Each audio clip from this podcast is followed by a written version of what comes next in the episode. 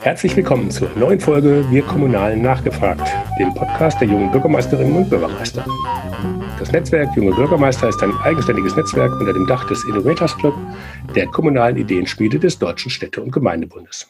Dieser Podcast ist ein Angebot von den und für junge Bürgermeister und alle kommunal Interessierten, um den gerade jetzt notwendigen Austausch untereinander aufrechtzuerhalten. Das Thema dieser ersten Staffel ist Kommunen im Corona-Modus. Heute möchte ich mich über die Auswirkungen der Pandemie auf die Kommunalfinanzen unterhalten, aber auch über Auswirkungen auf Bürgerbeteiligung und repräsentative Demokratie. Mein Name ist Henning Witzel. Ich bin Leiter Kommunale Kommunikation bei der Agentur ASK Berlin und leite das Berliner Büro der jungen Bürgermeister. Bevor es jetzt losgeht, möchte ich euch erst einmal den Unterstützer dieser Folge vorstellen. Es ist ENBW. Sie suchen einen Partner auf Augenhöhe, der gemeinsam mit Ihnen die Zukunft Ihrer Kommune gestaltet. Dann sind Sie bei der ENBW richtig.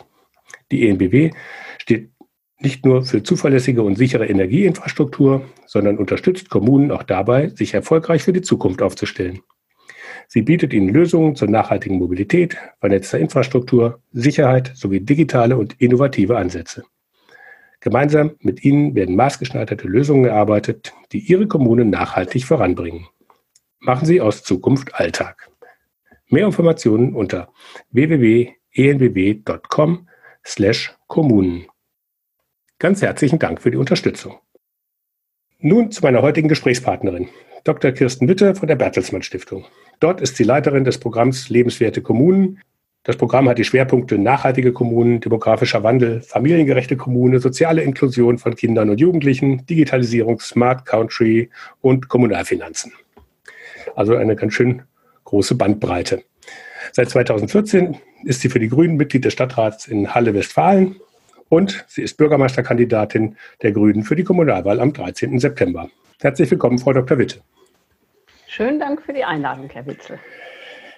Ja, ähm, die Bertelsmann Stiftung befasst sich ja nun schon sehr, sehr lange und sehr intensiv mit dialogischen und repräsentativen Beteiligungsverfahren. Was sind denn hier exemplarische Praxislösungen zur Stärkung von neuen Formen der Bürgerbeteiligung in den Kommunen? Da wir uns schon lange mit dem Thema beschäftigen, haben wir natürlich ursprünglich auch angefangen, primär mit analogen Formaten zu arbeiten. Das heißt, in großen Workshops Bürger eingeladen und zu gemeinsamen Lösungen Diskussionen geführt, Wordcafés gemacht und so weiter. Jetzt in Zeiten von Corona, aber auch schon vor Corona, ist natürlich immer mehr das Thema Digitalisierung eines, was uns beschäftigt und was auch große Möglichkeiten bietet, halt zu innovativen Formen der Beteiligung. Da kommen wir sicher gleich auch noch drauf zu sprechen. Worum es uns als Bertelsmann Stiftung geht, ist zum einen eben zu ermutigen, dass man Bürger beteiligt. Man muss sagen, es ist ja durchaus nicht selbstverständlich in Kommunen, dass Verwaltungen oder auch Räte auf die Bürger aktiv zugehen und sie einbeziehen. Und zweitens, dass man tatsächlich auch alle Bürger zu erreichen versucht. Ich glaube, jeder, der in der kommunalen Praxis ist, kennt das. Es gibt so ein paar Berufsbürger, die zu allem eine Meinung haben und sich auch beteiligen, wenn man sie nicht fragt. Es gibt aber eben die schweigende Mehrheit der Bürger, die vielleicht auch mal gefragt werden möchte, von sich aus aber nicht darauf kommt, sich zu melden. Und das, finde ich, ist die Kür der Kommunalpolitik, diese Menschen zu erreichen die zu beteiligen, äh, die sich ansonsten nicht beteiligen würden. Ähm, wir haben es gerade angesprochen, ähm, manchmal gibt es von Seiten der Räte ja da hm, gewisse Bedenken, wie kann man denn Bürgerbeteiligung und repräsentative Demokratie, die ja sozusagen durch die Räte und die direkt gewählten äh, ähm, Mandatsträger ähm, dargestellt werden, wie kann man die denn besser verknüpfen? Hm, das ist ein guter Punkt. Ich kenne die Diskussion selber auch aus Räten, die ja zu Recht sagen, wir sind die Repräsentanten der Bürger, wir wissen, was für Bürger gut ist. Dafür haben wir uns ja auch wählen lassen. Wenn man sich die Räte anguckt, muss man sagen, die sind, was den Altersdurchschnitt angeht, was das Geschlecht angeht und was den Migrationshintergrund angeht, keinesfalls ein Abbild der Bevölkerung was ich denen nicht vorwerfe. Ich, es ist ja ehrenwert, wenn man sich in der Politik engagiert. Aber man muss eben selbstkritisch sagen, als Ratsmitglied, wir repräsentieren die äh, Mehrheit nicht und niemand verbietet ja den Repräsentanten der Bürger, die Menschen mal zu fragen, die sie repräsentieren. Und ich versuche immer dafür zu werben, dass das kein Eingeständnis eigener Schwäche ist, wenn man mal jemanden fragt, was er denn denkt über ein Problem, über das man im Rat abstimmen muss, sondern dass das, ein, dass das eigentlich eine Stärke ist, mit Bürgern ins Gespräch zu kommen, dass die Bürger das wertschätzen, dass das die Beliebtheit der Politiker auch steigert. Wir haben vor den Kommunalwahlen letztes Jahr waren ja in acht Bundesländern, glaube ich, äh, Kommunalwahlen eine Umfrage in der Bevölkerung gemacht und haben festgestellt, dass bei Bürgermeistern, die ihre Bürger einbeziehen in Entscheidungsfindung, die Zustimmungsrate der Bürger um 20 Prozentpunkte höher war als bei Bürgermeistern, die das nicht tun. Also es ist eine Chance für Politik, Bürger zu beteiligen. Das müssen sie nur begreifen. Mhm. Gut, ähm, also wie zum Beispiel, Sie haben eben angesprochen, digitale Angebote. Ähm, was das alles möglich macht, ist ja auch in vielen Rathäusern, glaube ich, in den letzten Jahren sehr ähm, stiefmütterlich behandelt worden. Ähm, und jetzt zu Corona-Zeiten ähm, sprießen alle möglichen digitalen Varianten, also in den Verwaltungen, aber vor allem in der Kommunikation mit den Bürgern äh, oder ist es die Kommunikation mit den Bürgern oder ist es eher die Information für die Bürger? Ähm, weiß noch nicht, ob da der Austausch noch so im Vordergrund steht, sondern im Moment noch so die, äh, die Information. Ähm, also es gibt Erklärvideos bei YouTube, Videokonferenzen, Fragestunden. Ähm, also jetzt haben sich Bürgermeister-WGs gegründet, wo dann halt äh, mehrere Bürgermeister miteinander äh, sozusagen eine Zoom-Konferenz machen und das dann live bei Facebook übertragen. Ähm, also in, in Hessen hatte das bis zu 3000 Aufrufe, äh, dieses Video. Das ist natürlich für dieses eigentlich dröge Kommunalpolitik-Thema ja doch schon äh, Unmengen. Also eine Besuchertribüne in der, in einer, in, bei einer Stadtratssitzung würde die Leute eben nicht fassen. Ähm, Reicht da nicht vielleicht einfach schon die bessere Bürgerkommunikation, das auf mehrere Ebenen zu stellen, was wir gerade lernen? Oder ist es wirklich die Beteiligung, die da so wichtig ist? Also richtig ist, dass im Moment die Kommunikation doch eher noch einseitig ist. Das heißt, innovative Kommunen, muss man sagen, gehen mit ihrer, ihren Bürgern in die Kommunikation, indem sie ihnen erklären, was gerade läuft, wo sie Informationen finden und so weiter. Leider gibt es auch eine ganze Menge Kommunen, die die Kommunikation mit den Bürgern einfach eingestellt haben, die digital nicht so fit sind. Das finde ich überraschend, wie viele das noch sind, wo jetzt ähm, ja wichtige Entscheidungen in der Verwaltung getroffen werden, vielleicht mit dem im Ältestenrat oder so, wo ansonsten aber gar keine Kommunikation mehr stattfindet. Ähm, zum Glück gibt es auch innovative Kommunen, die in die Kommunikation mit den Bürgern gehen. Und in der Tat, ich glaube, eine große Chance liegt eigentlich darin, dass man diese ganzen Videokonferenzinstrumente, die in der Tat jetzt aus dem Boden schießen wie nichts, nutzt, um mit den Bürgern ins Gespräch zu kommen.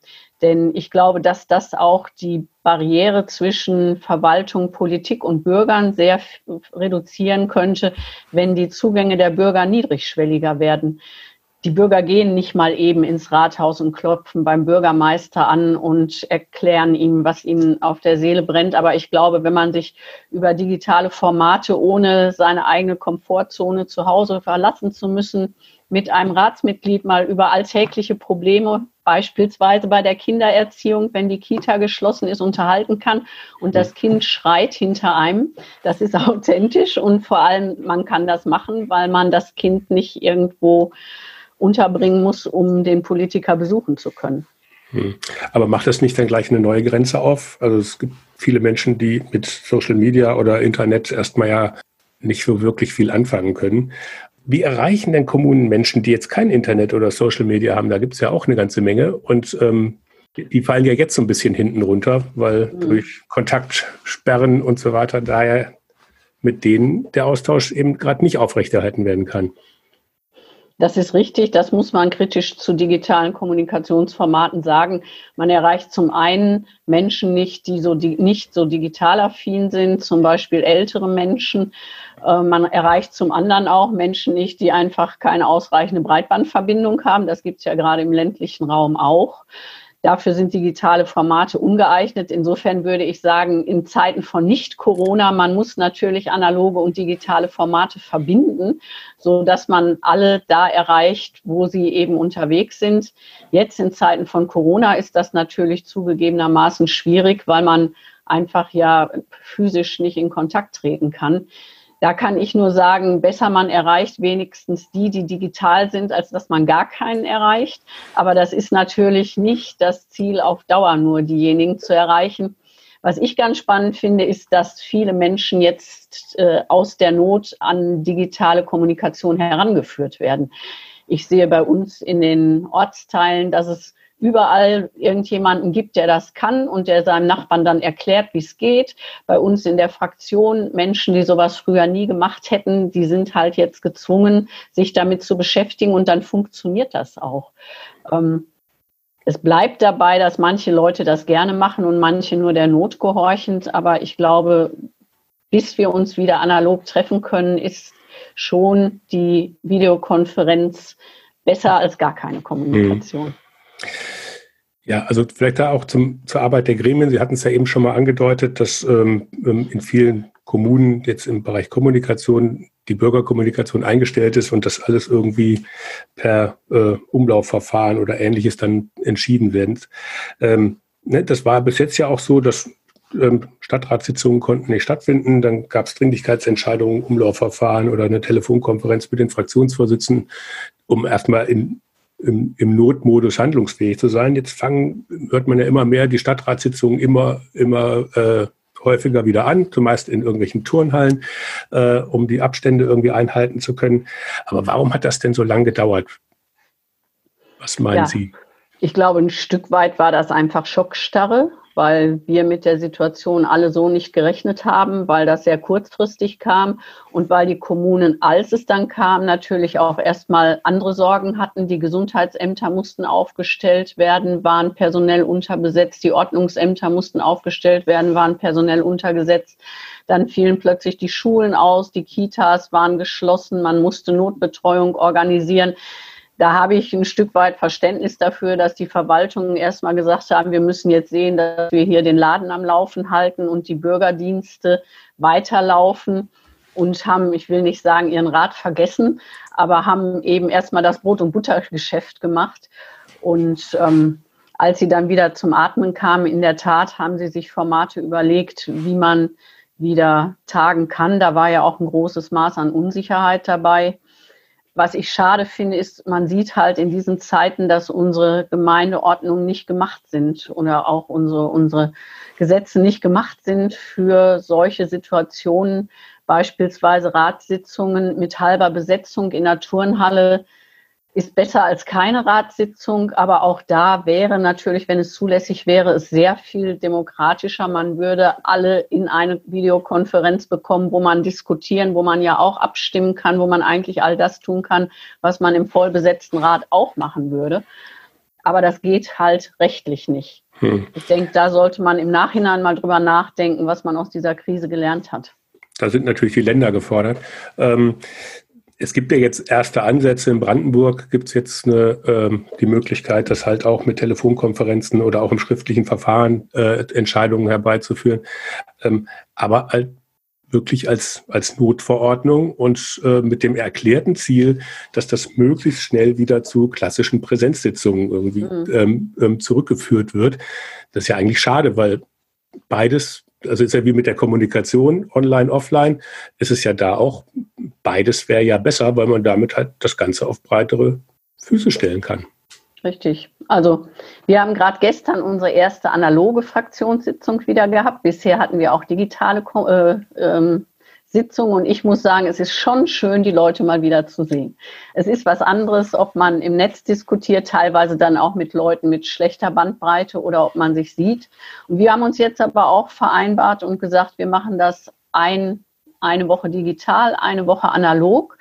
Der Vorteil bei diesen digitalen Formaten ist halt, dass ja, dass man weniger Wegekosten hat und flexibler ist. Ich sprach eben an, dass wenig junge Menschen beispielsweise in den Räten und Fraktionen mitarbeiten, eben weil sie zum Teil ihre Kinder betreuen müssen oder so. Wenn man zu Hause bleiben kann, während man sich unterhält, hat man, glaube ich, die Möglichkeit, gerade junge Leute leichter in solche Sitzungen mitzunehmen, die dann ihre Kinder nicht bei Oma und Opa abgeben lassen, äh, abgeben müssen, sondern im Zimmer behalten können. Bei analogen Formaten hat man schon den Vorteil, dass man ältere Menschen besser mitnehmen kann und dass man äh, ja einfach natürlich ähm, dadurch, dass man persönlich dabei ist, Gestik, Mimik sich Gut. näher kommt, als man das über den Computer kann.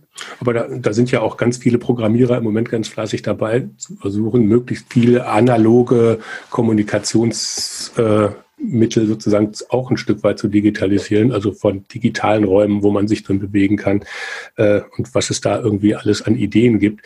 Ähm, sicherlich wird im Nachgang der Krise man gucken müssen, dass man das irgendwie auf, auf äh, breitere Basis stellen kann, weil ähm, das ist ja auch demokratietheoretisch ein, ein, wichtiger Punkt, dass man sagt, okay, nicht nur die Zeitelite äh, einzubinden. Sie haben vorhin ja äh, oder am Anfang ja gesagt, die Zusammensetzung der Räte ähm, ist ja auch nicht repräsentativ ähm, für die Bevölkerung. Und äh, wenn man da eine größere Bandbreite abbilden kann, den Außendienstler, der ist ja digital, ist es ja egal, ob man gerade in Oslo, in äh, München oder halt physisch präsent in Halle Westfalen ist. Ähm, das könnte man ja als Mischform auch machen. Das muss ja nicht entweder nur digital oder nur äh, analog, sondern man kann das Ganze ja auch komplett mischen. Wer gerade nicht persönlich da ist, kann irgendwie digital dazugeschaltet sein. Mhm. Okay, ähm, vielleicht da zu dem Punkt abschließend. Ähm, es gibt den schönen Satz bei Digitalisierungsprojekten, äh, dass wenn man einen schlechten Prozess digitalisiert, er bleibt ja dann auch digital ein schlechter Prozess. Äh, das heißt, man müsste vielleicht vorher erstmal gucken, wie könnte man die Arbeit optimieren und wenn man es dann digitalisiert, kommt dann auch ein guter digitaler Prozess raus. Ähm, was müsste man denn an Ratssitzungen oder ähnlichem vorher erstmal ändern, bevor man sie digitalisieren kann? Oh, das ist natürlich äh, eine Frage, die einen ins Schwärmen bringt. In der Tat, oft, wenn man Vorlagen liest, denkt man, mein Gott, wer will das denn alles wissen und muss das überhaupt alles von uns entschieden werden? Also so eine latente Überforderung, glaube ich, ehrenamtlicher Ratsmitglieder ist schon vorhanden, weil einfach sehr viel zu entscheiden ist, sehr weitreichende Entscheidungen getroffen werden müssen. Jetzt, ich bin nicht Juristin, insofern äh, tue ich mich da etwas schwer ähm, Vorschläge zu machen, die rechtlich tatsächlich auch umsetzbar sind. Ich würde mir schon ein größeres Maß an Arbeitsteilung wünschen, so dass tatsächlich jeder seinen Neigungen entsprechend sich in den Feldern besonders tummelt, wo, äh, wo er sich dann auch auskennt. Das ist ja mit den Ausschüssen im Prinzip schon so angelegt. Vieles landet dann halt trotzdem noch im Rat und das ist auch der Fachlichkeit der Diskussion nicht gerade zuträglich, finde ich. Und darüber hinaus in der Tat würde, glaube ich, Ratsarbeit mehr Spaß machen, wenn man mehr mit Bürgern zu tun hätte. Ich finde das schon ein bisschen gruselig, wenn man so unbefangen drüber nachdenkt, dass man da im Rat immer mehr oder weniger unter sich ist. Es sei denn, man will mal irgendwo Tempo 30 einführen, dann kommen die Anlieger zum Demonstrieren. Aber ansonsten findet eigentlich ja in der Ratsarbeit sehr wenig Bürgerkommunikation statt. Und das finde ich schade. Und ich glaube, das ist auch ein echt verschenktes Potenzial, weil die Bürger oft gute Ideen haben, wie man Probleme löst. Und dann sitzt man da im Rat unter sich und findet schlechte Lösungen, obwohl, wenn man mit den Bürgern reden würde, man viel bessere Lösungen finden könnte. Gut, da gibt es ja digital auch einige Angebote, wo man auch vielleicht niedrigschwellig Dinge, Dinge mit einbinden kann oder vielleicht auch in Entscheidungsprozesse schon sozusagen mit ähm, wirksam werden lässt. Jetzt gehört zum Programm Lebenswerte Kommune äh, was Sie bei der Bertelsmann Stiftung leiten, ja auch der Bereich Kommunalfinanzen, das liebe Geld.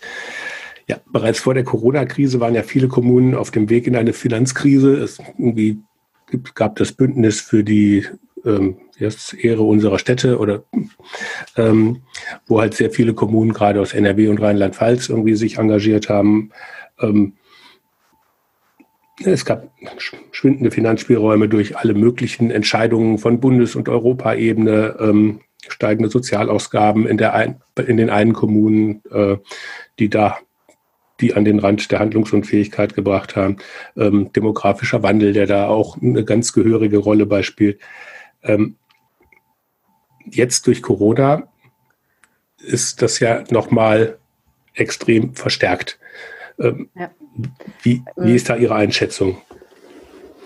Also richtig ist, das ist ja auch schon durch die Medien gegangen, dass Kommunen mit erheblichen Einnahmeausfällen auf der einen Seite und auch erhöhten Ausgaben auf der anderen Seite äh, zurechtkommen müssen. Auf der Ausgabenseite sind das insbesondere ja, Ausgaben für Theater, Konzerthäuser, die jetzt leer stehen, ähm, VHS-Angebote brechen zusammen. Der öffentliche Nahverkehr bei uns im ländlichen Raum verursacht unheimliche Kosten, ohne dass noch jemand fährt. Und auf der Einnahmeseite sind es natürlich in erster Linie Gewerbe- und Einkommensteuer, die je nach Prognose ja von 20, manche fürchten sogar 50 Prozent ähm, reduziert werden könnten. Das ist natürlich ein Hammer für die Kommunen was anders ist als vorher, ist, dass davon natürlich insbesondere wirtschaftsstarke Kommunen betroffen sind. Das heißt, wenn man mal vergleicht Frankfurt am Main, da ist der Gewerbesteueranteil an den laufenden Einnahmen bei 46 Prozent,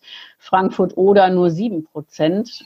Wenn das beides um 50 Prozent einbricht, dann hat Frankfurt am Main natürlich das größere Problem. Das war bisher immer anders von diesen Verschuldungen, die in erster Linie durch Sozialkosten verursacht waren waren in der Regel strukturschwache Kommunen betroffen. Jetzt sind es überproportional strukturstarke Kommunen, die natürlich auch Rücklagen haben, aber trotzdem auch bei den, die eh schon verschuldet waren, wenn da nur wenig Finanzmittel wegbrechen, dann droht natürlich ähm, die Haushaltssperre.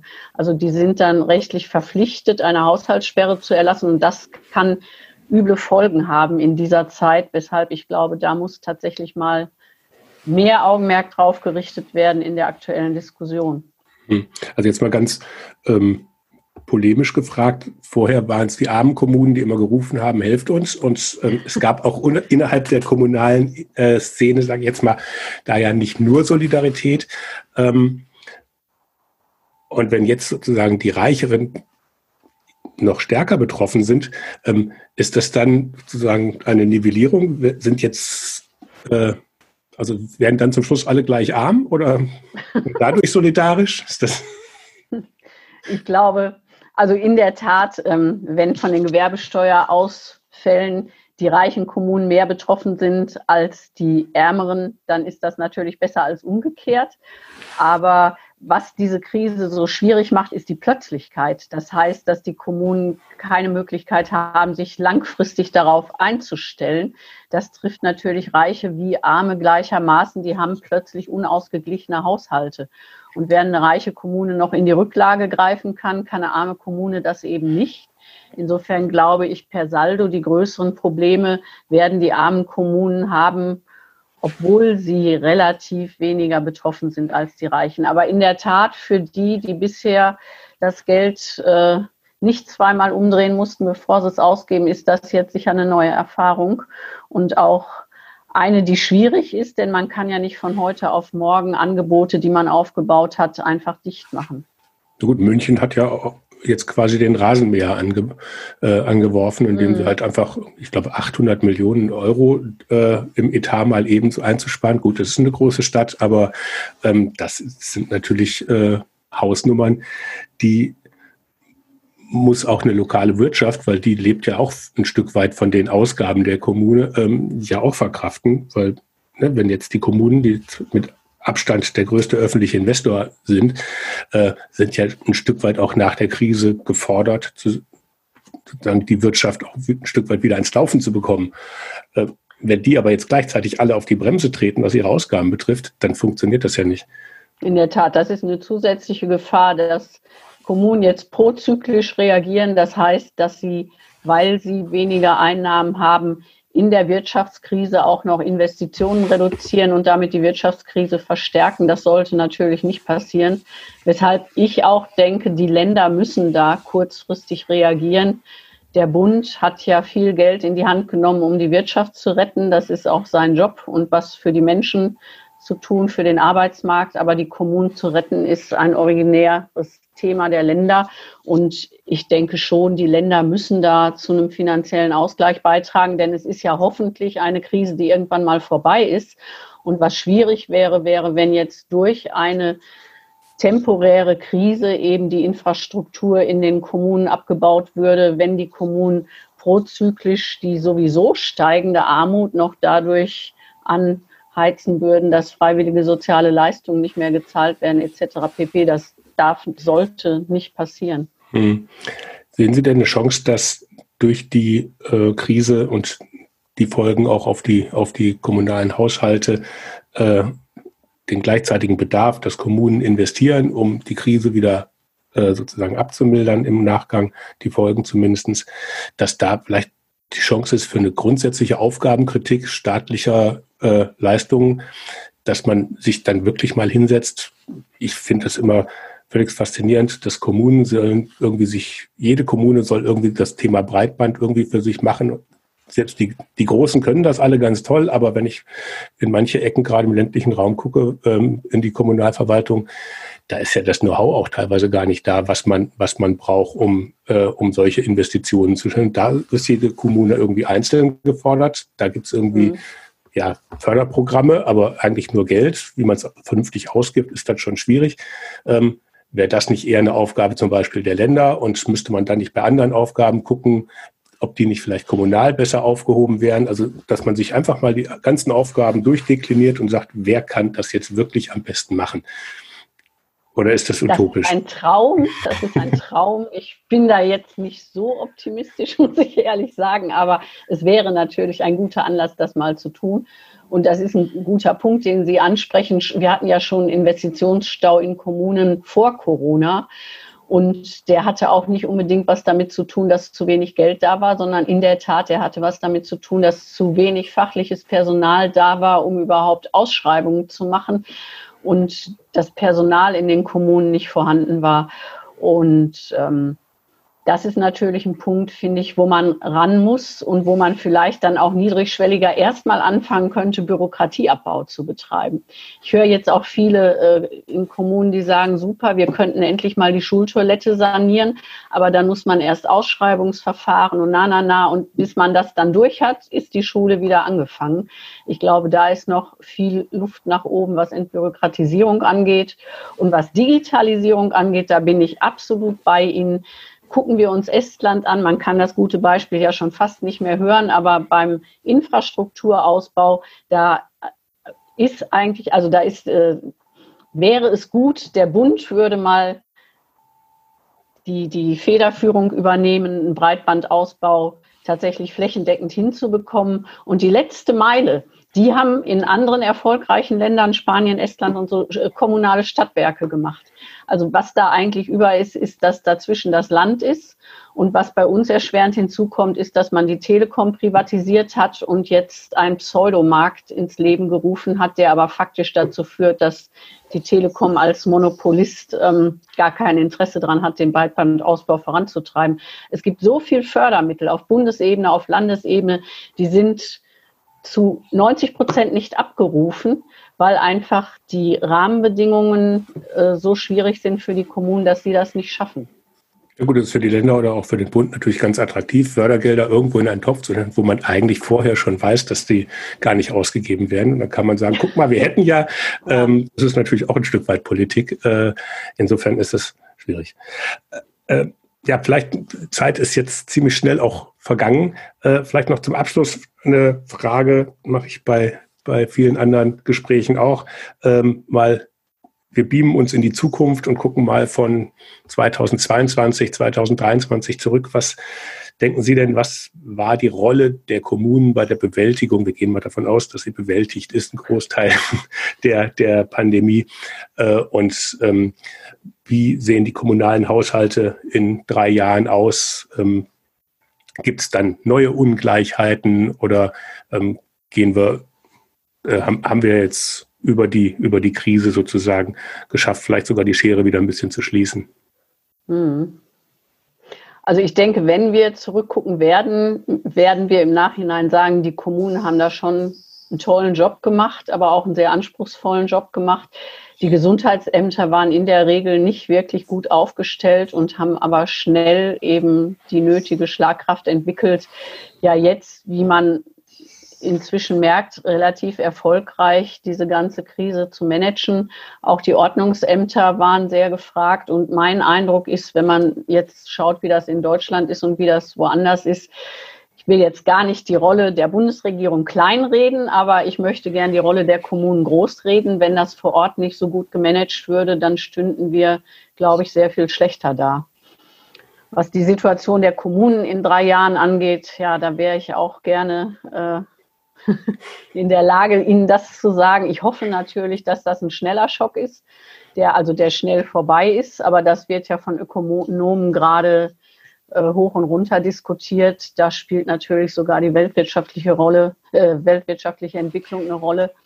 Ähm, ich fürchte, ganz aufgeholt haben werden wir es nicht, aber ich denke schon, wenn alles wieder anläuft, dass wir eine gute Chance haben, mittelfristig da mit einem blauen Auge rauszukommen. Frau Dr. Witte, ganz herzlichen Dank. War ein interessantes und spannendes Gespräch. Hat mir Freude gemacht. Und ähm, spätestens in drei Jahren reden wir dann, was davon eingetreten ist und was nicht. ja, äh, genau. Ich bin aber sicher, dass wir das auch vorher schon machen. Okay. Okay. Vielen Dank. Danke für die Einladung. Mir hat es auch großen Spaß gemacht und ja, dem Format wünsche ich weiterhin viel Erfolg. Dankeschön. Ja, und auch an die Zuhörer herzlichen Dank fürs Dabeisein. Wenn es euch gefallen hat, dann sagt es doch einfach weiter. Ladet andere Kommunale und kommunal Interessierte zu Wir Kommunalen zugehört ein und teilt den Link zur Podcast-Reihe auch über eure Social-Media-Kanäle. Macht einfach ein bisschen Werbung für uns. Die nächste Folge beschäftigt sich mit ersten Denkansätzen für Lösungen der Folgen der Corona-Krise zur Stärkung der regionalen Wirtschaft und Kulturlandschaft und im Bereich der Zukunftsinvestitionen. Es geht hier nicht um Patentrezepte, sondern um erste und, wie ich finde, ganz kreative Lösungsideen. Darüber rede ich mit Politikwissenschaftler Dr. Roger Stöcker von der Uni Magdeburg. Wenn ihr das nicht verpassen wollt, dann abonniert die Podcast-Reihe und bleibt neugierig. Tschüss!